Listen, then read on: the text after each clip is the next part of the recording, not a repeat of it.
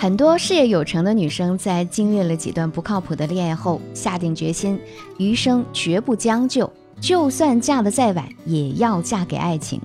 话虽如此啊，却也为自己一年年增长的年龄而焦虑不安。石岩月月就是这样的一个姑娘，上一秒还跟我说：“老师，我就是要等真爱。”可下一秒呢，就颓废的认为自己可能要孤独终老。来听听她的故事。我和前任在一起四年，虽然相处起来很舒服，但始终没有那种心动的感觉。最后还是被生活的各种矛盾打败了。分手后，我说下次一定要找个我爱的人，这样在以后的日子里，我才能包容他更多。可一年多过去了，我再也没遇见更合适的人。这期间，我在交友平台认识了一个男人，聊了几次之后，觉得蛮投缘，就约着见了面。当时并没有发生任何不愉快的事情，但约会结束之后，我还是把他删了，因为我觉得他并不是我想要的那个人。后来又在微博上认识了一个人，发现我们有很多共同的生活爱好和想法，可来往几次之后，却发现他很多地方跟我三观不合，最后就又断了联系。我觉得我各方面条件都不错啊，身高一米六五，身材匀称，有住房，还经营着一家瑜伽馆。虽然三十三岁，可我有思想，肯上进，又热爱生活。可很多深夜回家的时候，孤身一人打拼的那种孤寂感，总是会一遍遍的袭来。我怎么就找不到一个合适的结婚对象，让我更希望苦乐悲欢都有个人分享？回家的时候总有盏等我的灯呢？其实月月的例子并不罕见，我的学员里也有不少这样的姑娘。有人说。大龄女青年单身的原因是眼光太高，不肯将就，又不愿意主动，又或者总是活在对爱情的幻想中。但其实，大龄女青年一直单身的原因多半只有这两个：第一是从未想过自己的择偶思路是否走入了死胡同，也不愿意去改变自己。很多姑娘都有着自己的择偶标准，认为凭借自身的条件应该可以找到想找的那种人。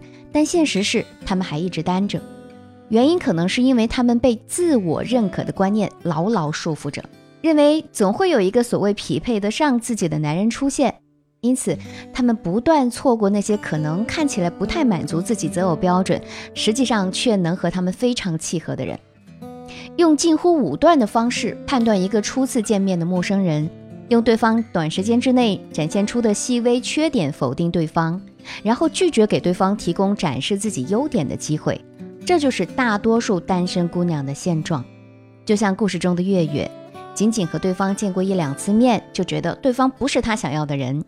虽然不能说不合适这个判断毫无根据啊，但是如果咱们可以给对方多一些机会，是不是会有更多的可能呢？许多一直在寻找却始终保持单身的姑娘，觉得自己足够好，是别人不理解或者不赏识自己。却从未想过是自己的择偶观存在偏颇，更别提去改变自己了。所以啊，就总是用宁愿高贵的单身来试图安慰自己。你有过这样的想法吗？如果有，却又不知道要如何调整这种想法，可以添加我助理分析师的微信“恋爱成长小写全拼零零八”，我在一对一的咨询课等你。第二。总是认为好的恋人会自己出现，或者妄想去改变对方。偶像剧看多了的姑娘们，在潜意识里总会认为，恋爱不成功是遇见的人不够好，或者总期待那个对的人会在不经意之间就出现在自己面前。可生活啊，不是电视剧，好的伴侣不会自动出现，也没有谁可以拯救谁。还有一部分人总试图去改变对方，来实现自己的执念。希望另一半既能赚钱养家，又是呵护备至的暖宝宝；希望另一半可以向谁谁学习，或者成为自己的偶像；希望另一半是梦想中的白马王子，在合适的时机驾祥云而来。可是却忘了有人说过，改变自己是神，改变别人是蠢。没有任何人是完美的，总想找一个完美伴侣的想法也根本不切实际。那么。面对自己脱单的真实需求，咱们大龄女青年们该做些什么呢？小资老师有几点建议啊。首先，可以理清你真实的择偶标准，少一些理想化。很多人在提到择偶标准的时候，最先会想到的是什么？车子、房子、收入、颜值。可这些外在的条件，其实啊，与你想要从情感生活当中获取的安全感是没有直接关系的。我们寻找伴侣不单单是为了结婚，而是想在未来有一个稳定而且有幸福感的家庭。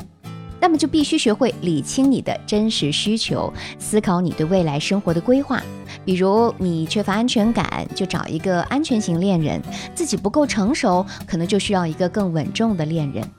这些都是需要在一定的相处过程当中，才能慢慢发现对方是不是契合你的那种人，而不是见了一两次面就从自己的主观判断对方不是良配。